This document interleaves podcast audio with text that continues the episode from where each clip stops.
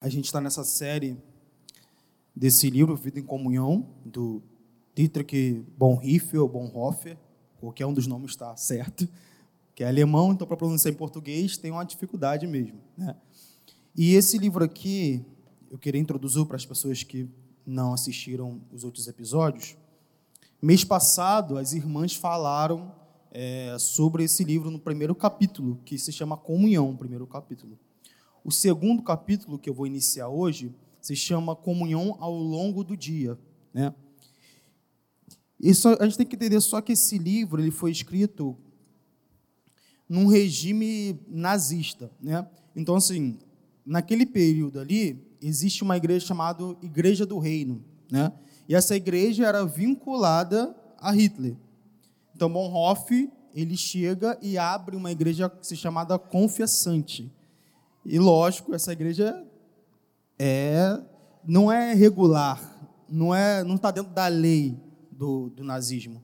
Então, ela se torna uma igreja perseguida, né? E dentro dessa igreja confessante existe um seminário, porque o Bonhoeffer ele tinha esse peso que a geração dele não se dobrasse aquele espírito, porque para Bonhoeffer o que estava sob Hitler era o espírito do anticristo. Então, ele fazia conforme esse entendimento. Hitler é um anticristo, é o espírito anticristo que está repousando sobre ele. Então, ele começou a abrir um seminário, ele começou a capacitar pregadores e jovens para que pregassem o verdadeiro evangelho. E ali surgiu o livro Discipulado, que é muito bom, você pode comprar. E depois a polícia lá alemã fechou esse seminário porque era um seminário clandestino, era contra o nazismo. E aí depois o que acontece depois que fecha o seminário? Ele vê uma forma de continuar essas coisas, essa vida e comunhão. E aí começa a surgir o livro Vida e Comunhão, nesse contexto.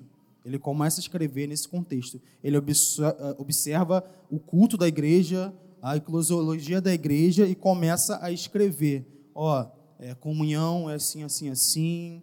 Aí, comunhão ao longo do dia é assim, assim, assim. Então, todo o contexto está ligado a isso ao regime nazista. Tá?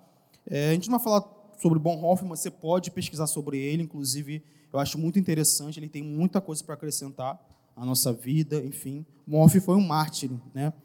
Ele foi depois capturado é, pelo regime nazista e morto, enforcado, né? E nu. Enfim, tem um filme dele também, mas é só um contexto que eu quero te dar sobre o livro. Vida e Comunhão foi escrito nesse período, tá? Então, as irmãs vieram falando no mês de março sobre comunhão, que a comunhão não tem a ver com afinidade. Então, eu não preciso ter os mesmos desejos que você, ou a mesma lista de desejos que você, ou o mesmo gosto de música que você, os mesmos sonhos que você, para ter comunhão com você. Biblicamente, a comunhão não é algo que a gente produz, que a gente desenvolve, que a gente cria Biblicamente, comunhão vem a partir da obra de Cristo. Cristo morreu numa cruz, logo ele derrubou o muro da inimizade, criando comunhão entre homens e Deus e entre homens e homens. Então, a comunhão não é algo que a gente cria, é algo que vem de Deus. Então, não necessariamente eu preciso ter afinidade com as coisas que você tem.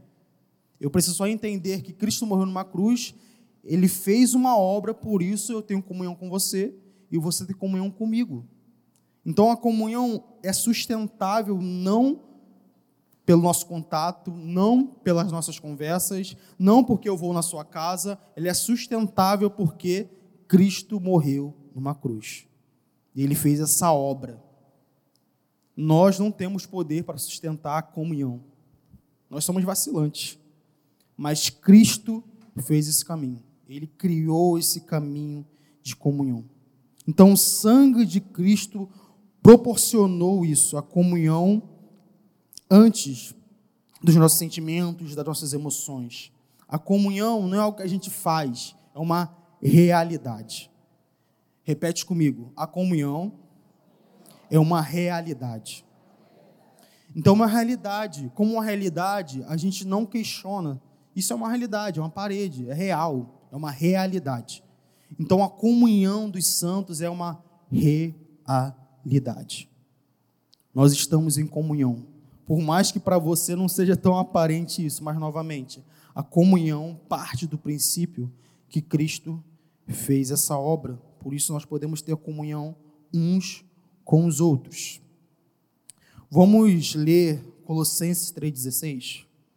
A palavra de Cristo habite ricamente em vós, em toda a sabedoria, ensinai e aconselhai uns aos outros com salmos, hinos e cânticos espirituais, louvando a Deus com gratidão no coração.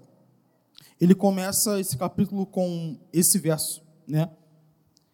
Que nós precisamos ensinar e aconselhar uns aos outros com salmos, hinos e cânticos espirituais, louvando a Deus com gratidão no coração. Você lembra que os discípulos eles meio que mudaram quando Jesus ressuscitou? Eles não tinham mais medo, eu falo muito sobre isso aqui, eles não tinham mais medo da morte. Eles não tinham mais medo da escuridão. Por quê? Porque o seu Cristo venceu a morte. O seu Cristo venceu aquilo que todos os homens temiam: morrer. Porque para nós, o que é o certo? Ah, o certo é todo mundo morrer. Só que para os discípulos isso não era mais uma realidade. Eles sabiam que não existia mais essa experiência com a morte. Eles só conheciam a vida. Então, se seu corpo parasse de respirar, automaticamente eles não entravam em um momento de sono eterno. Não, eles estariam com Cristo. Eles estariam em vida. Aí eles começam a usar a palavra eles estão dormindo, né? Não mais mortos. Então os discípulos, eles tinham essa visão de a morte foi vencida, há uma luz. E a luz nunca vai perder para as trevas. E o autor ele começa a falar aqui na página 40 que há um louvor que é devido a Deus, o Pai e Criador que nos protegeu durante a noite e nos despertou para um novo dia. Há um louvor que é devido a Deus, o Filho e Redentor do mundo, que por nós venceu a morte e o inferno, e como vitorioso está entre nós. Há um louvor que é devido a Deus, o Espírito Santo, que no alvorecer do dia coloca em nosso coração a clara luz da palavra de Deus, dispersa a escuridão do pecado e nos ensina a orar como convém. Então, irmãos, existe uma graça no louvor. Eu não sei se você percebeu aqui de manhã, no nosso louvor, existe uma graça. Existe algo que a gente acessa no louvor, na reunião dos santos, que a gente não acessa em outro lugar. Existe uma graça que é derramada na comunhão, no culto coletivo, que a gente não acessa na nossa casa porque é uma graça que o Senhor fez especificamente para a comunhão dos santos. Então existe um louvor que é devido ao Deus Trino. Então a graça de se reunir não pode ser deixada de lado por nós. Sabe, todas as vezes que você pensa, você está cansado, e a gente cansa mesmo da rotina, de tudo isso, e você coloca lá, cara, que eu acho que hoje eu não vou para a reunião, eu acho que hoje eu não vou para a igreja. Porque você não entendeu ainda que existe uma graça que nós só recebemos no culto coletivo. Se reunindo com os irmãos. Então a igreja, por muito tempo, e também no tempo de Bonhoeffer, ela começou a acessar uma teologia liberal, de descartar várias coisas da Bíblia, de não adorar o Jesus bíblico, de adorar o Jesus ariano lá deles, que não era judeu, que não amava Israel, que queria tirar todo o Salmos, tirar tudo que fala sobre os judeus, tirar o Antigo Testamento. Mas nós adoramos um Jesus que é um judeu. Um Jesus que ama Israel. Um Jesus que ama esse povo. E nós fomos parte disso. Então, a comunhão ao longo do dia tem a ver com adorar esse Jesus, o Jesus bíblico. Nós, toda vez que nos reunimos aqui como igreja, nós temos esse objetivo, esse foco. Jesus é digno de louvor. Jesus é digno de adoração. E entre os irmãos, nós temos essa comunhão. a comunhão de levantar nossas mãos, de cantarmos o mesmo hino, de orarmos a mesma oração. Sabe, se você for ver a progressão da reunião, desde a oração intercessória que a gente começou às 9 horas da manhã, há uma unanimidade, há uma graça coletiva. Você percebe que em algum momento parece que não vai romper alguma coisa, mas em algum momento o Senhor vem e toca em cada um de nós. E não acontece somente comigo, ou com Mateus, ou com Bruno. Isso acontece coletivamente. O Senhor derrama a sua graça. E nós choramos, nós nos alegramos, nós sentimos arrepios, e começa, nós sentimos coragem, nós novamente sentimos ânimos para continuar a caminhada. Então, uma graça na comunhão dos santos. Aqui dentro, na reunião, nós encontramos peregrinos, pessoas que estão peregrinando na terra. Eu olho para o lado e vejo peregrino. Eu olho para o outro lado, peregrino. Mas por que peregrino? Porque as escrituras falam que a nossa pátria não é daqui. Ela foi feita pelo próprio Deus, o arquiteto da cidade. Então, cada um de nós aqui, irmãos, em comunhão, nos domingos, nas semanas, somos peregrinos para um dia o dia onde a cidade irá descer. Então aqui nós estamos praticando a comunhão dos santos, porque não sei se você pensa sobre isso, mas nós seremos eternamente irmãos. Isso é uma notícia para você que, tipo, eu vou ser teu irmão eternamente. Não sei se é bom para você. Mas eu acho que você é mais legal lá. É, Deus vai, vai, vai ajudar. Então entende que a realidade é que um dia Jesus morreu na cruz. E uma comunhão é uma realidade que a partir daquele momento até a eternidade não existe como a gente quebrar isso. Jesus decidiu morrer por mim e por você. E não tem nada que você possa fazer para anular essa obra. Nada. Nós temos comunhão um com os outros, porque Jesus fez uma obra, uma obra pesada, uma obra que nenhum de nós podíamos fazer. Salmos 46, verso 4 e 5. Há um rio cujas correntes alegram a cidade de Deus, o lugar santo das moradas do Altíssimo. Deus está no meio dela e não será abalada. Deus a ajudará desde o amanhecer. Fique com essa palavra, amanhecer. O autor ele vai começar a falar que existe algo que os antigos cristãos faziam a prática, inclusive Jesus fazia isso ele se levantava na madrugada, no amanhecer, para buscar o Senhor, para estar diante dele. Então, o que eu tenho para falar para você, irmãos, hoje é: não comece o seu dia cheio de preocupações. Sabe, a primeira coisa do seu dia que você levanta, você já pensa no que tem que fazer. Eu, como gerente, eu posso levantar e pensar, caramba, eu tenho que fazer isso, tenho que fazer isso, tenho que fazer isso, tenho que fazer isso e automaticamente eu não penso no Senhor. Eu não penso no doador da vida. Eu não penso que a minha vida depende de estar diante do Senhor. Não diante do meu trabalho, não diante dos meus afazeres, não, diante do Senhor. Disso depende a nossa vida, irmãos. Então, o amanhecer, assim que a gente acorda, a primeira coisa que a gente precisa fazer e pensar é estar diante do Senhor. Não comece o seu dia cheio de preocupações. Eu sei que é difícil, porque a nossa sociedade, a nossa vida é uma vida corrida. Foi proposto a nós que a nossa vida é de produção, a gente tem que produzir sempre. Você não pode falhar com isso. Mas o Senhor, o Deus da Bíblia, ele nunca mudou. E ele ainda diz para nós: acorde de manhã, ou de madrugada, na hora do silêncio, e se encontre comigo. Irmãos, há uma graça nesses momentos de silêncio, de manhã, na madrugada. É algo prático que eu estou falando aqui. Nós não podemos deixar esses momentos.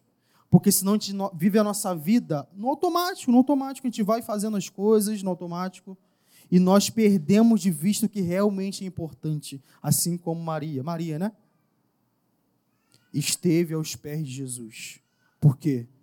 Era a melhor parte. Era a melhor escolha.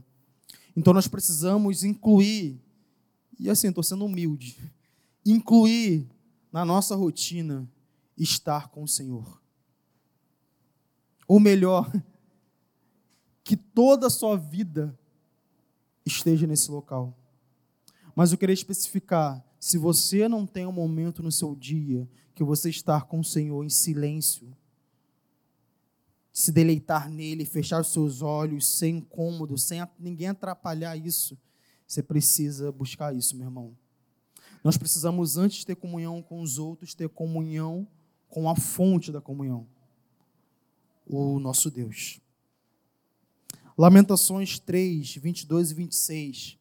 A bondade do Senhor é a razão de não sermos consumidos. As suas misericórdias não têm fim, renovam-se a cada manhã, grande é a tua fidelidade.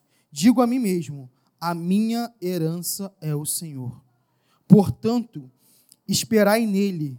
Bom é o Senhor para os que esperam nele, para quem o busca.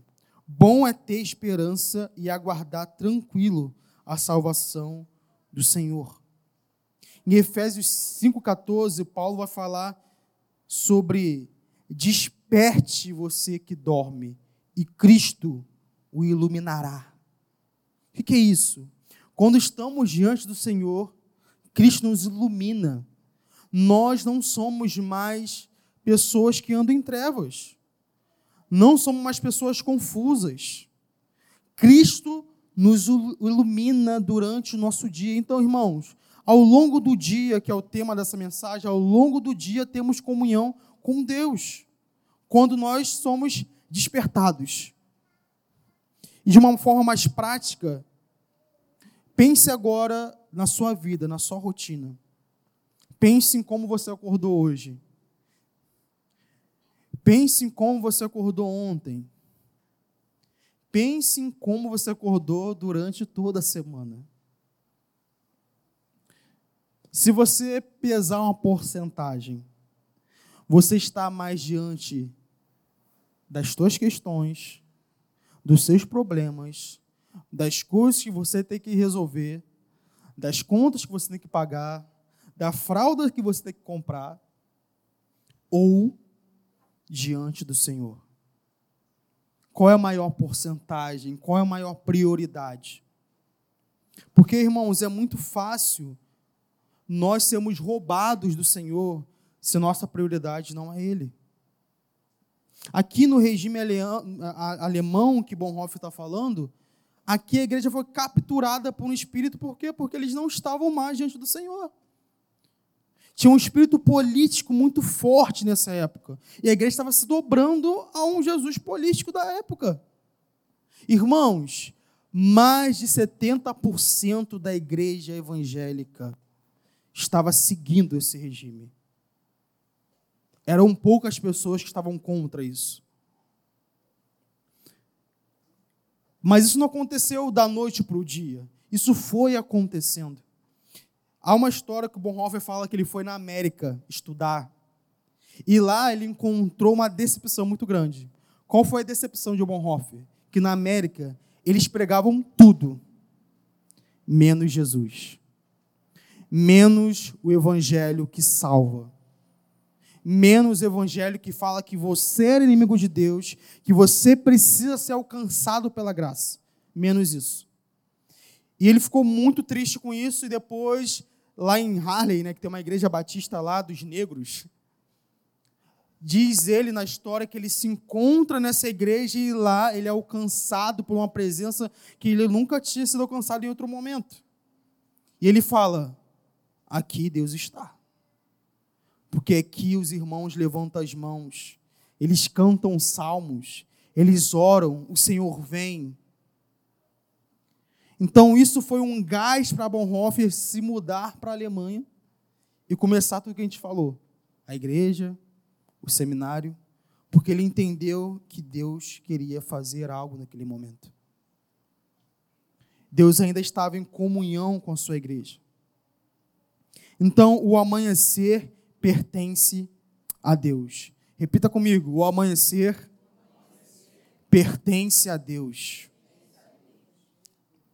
Diariamente, Bonhoeffer fazia devocionais com textos moravianos, ensinamentos que ele aprendeu com sua mãe uma mãe piedosa que passava a preciosidade da espiritualidade. Ele foi muito influenciado pelos monges da Inglaterra anglicanos, com a vida devota. E Bonhoeffer ele lia muito a Bíblia com uma forma de lectio contínua. O que, que é isso? Ele começa lendo a Bíblia em Gênesis e vai ler o capítulo 1, e vamos supor que termina o devocional no verso 10 do capítulo 1.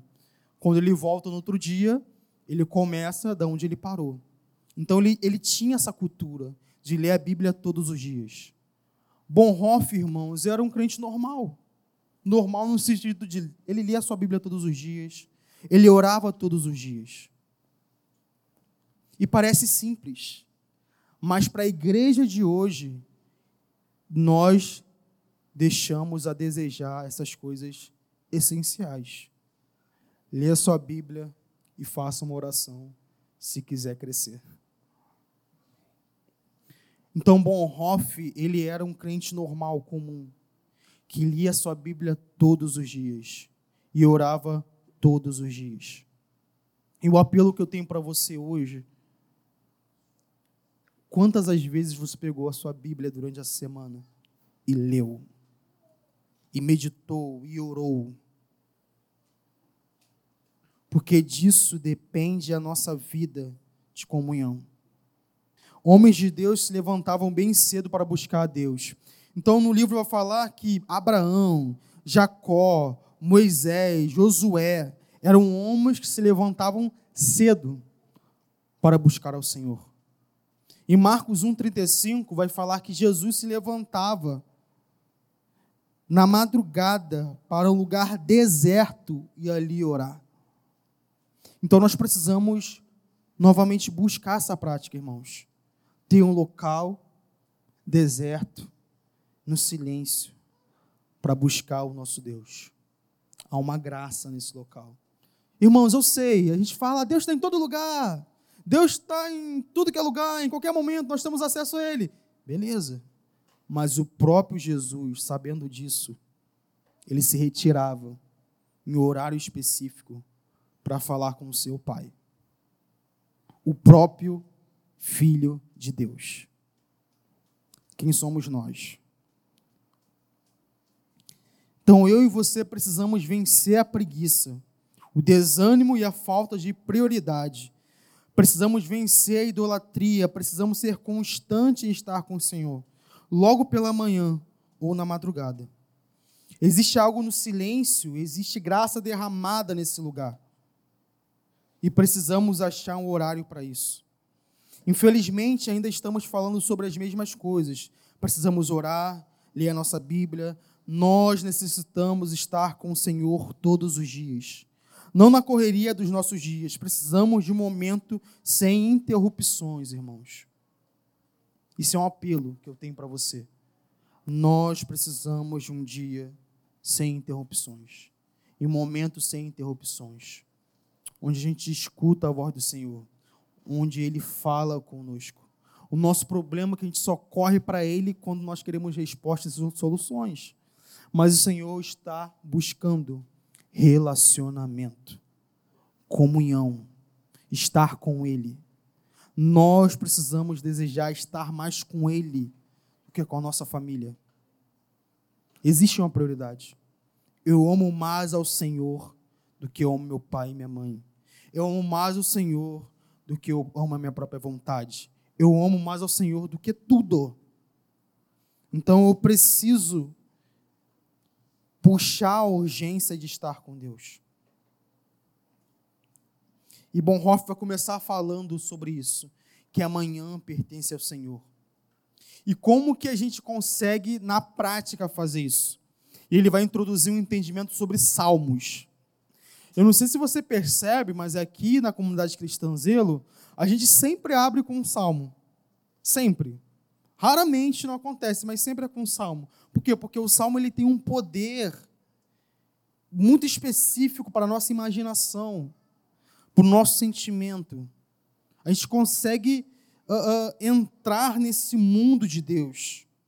Os salmos vão nos conduzir a imaginar um mundo mais elevado e rico de Deus, à medida que oramos os salmos. Então, à medida que oramos os salmos no amanhecer, parece que o mundo fica mais colorido de Deus, fica mais vivo de Deus, fica mais. Uh, Deus está mais presente.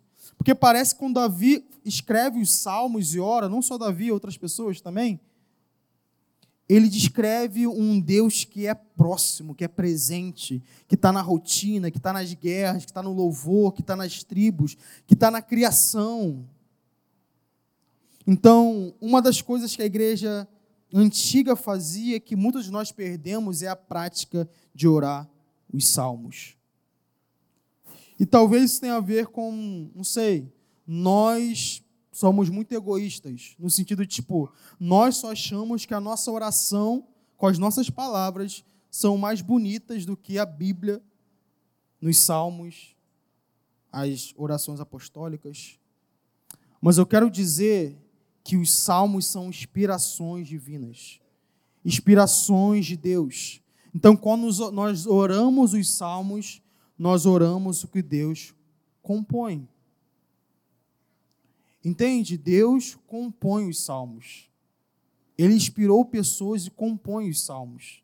Então não há nada mais divino, não há nada mais bonito e belo do que devolvermos ao Senhor as próprias orações que ele compôs. Lucas 24, 44 vai falar que tudo a respeito de Cristo está contido na lei de Moisés, nos profetas e nos salmos. Então existe algo nos salmos que nós precisamos revisar.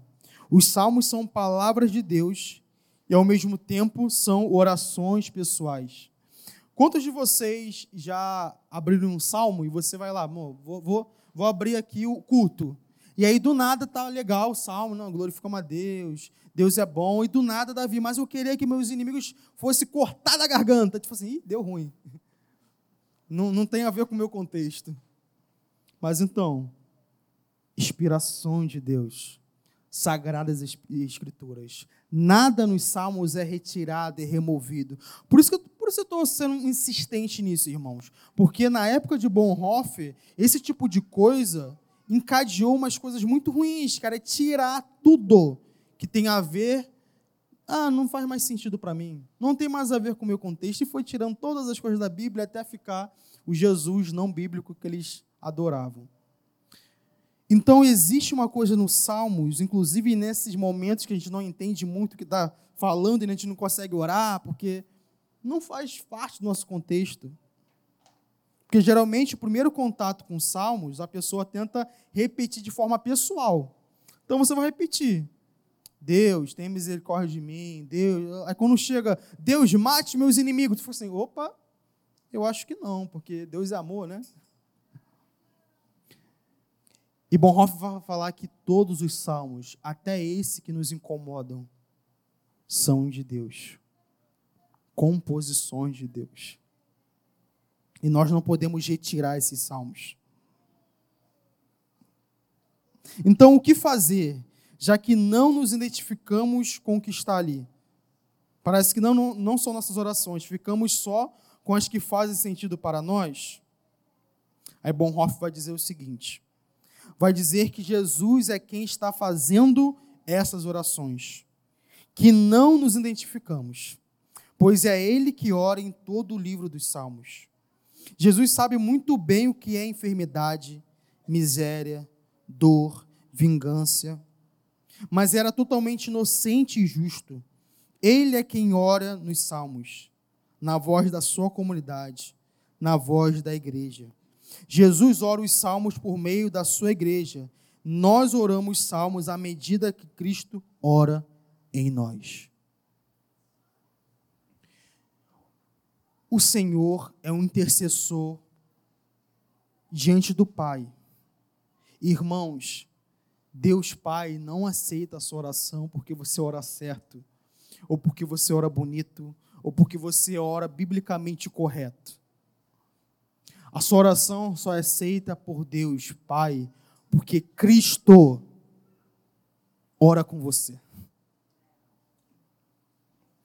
Cristo ora com a sua igreja. E a sua igreja ora com Cristo.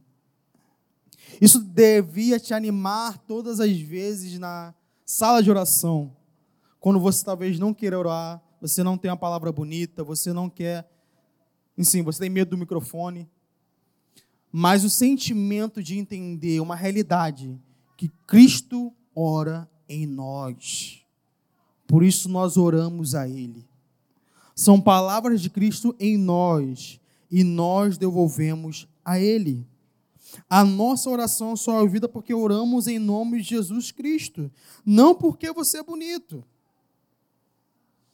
A oração chega ao trono de Deus porque Cristo ora junto. A oração é ouvida por Deus porque aquele que oram se juntam à oração de Jesus Cristo, que se tornou o nosso intercessor. E quando nós chegamos na oração de vingança, como nós oramos a oração de vingança? Sabe quando você. Vamos supor, vamos pensar aqui, estou chegando no final, tá? Você na semana foi assaltado, beleza? Você está lá no 108, isso aqui é uma história real, tá? Aconteceu comigo. Você está no 108, voltando do trabalho, e aí anuncia um assalto. E aí, o meu sentimento não é seja manso e humilde. O meu sentimento é minha primeira oportunidade, eu vou pegar aquela arma e vou dar um tiro na cabeça dessa pessoa. Isso sou eu. A minha pessoa, que precisa morrer todos os dias. Mas os salmos de vinganças não encontram cumprimento nesses sentimentos. Eles encontram sentimentos em Jesus na cruz quando se colocou no lugar de cada um de nós, quando Cristo Jesus derramou toda a sua vingança sobre o Filho de Deus.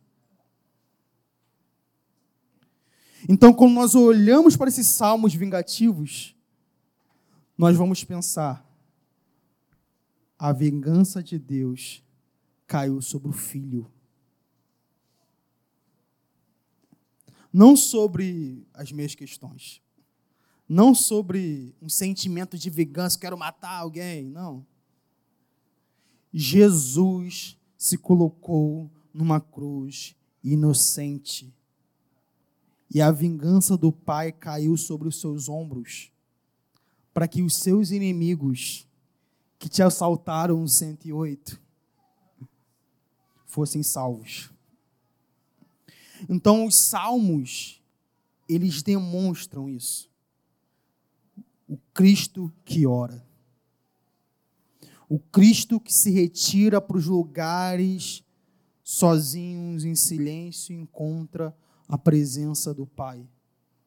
Nos seus momentos de ira, nos seus momentos de vingança, nos seus momentos alegres, nos seus momentos felizes, nos seus momentos constantes e inconstantes. Nós precisamos aprender a orar como Cristo ora. E para terminar, a gente sempre vai lembrar isso, João 17. Jesus podia pedir muitas coisas, mas ele pediu só uma, que é a união do seu corpo. A comunhão do seu corpo. Eu não sei se você já pensou sobre isso, mas a comunhão para Jesus custa caro. Por isso que ele morreu numa cruz para que a comunhão entre homens e Deus fosse novamente restabelecida. Ele poderia exterminar todo mundo e começar do zero, gente. Mas o preço da comunhão para Jesus, infelizmente, ainda não está sendo o mesmo preço da comunhão para cada um de nós.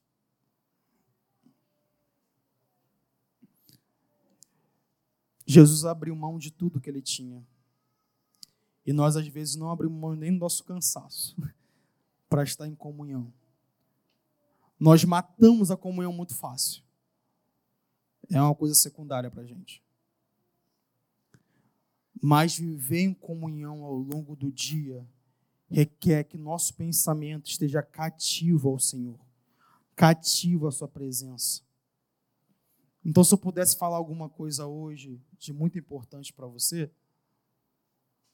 separe um tempo no seu dia, de manhã, de madrugada, pegue um salmo e leia, ore o salmo.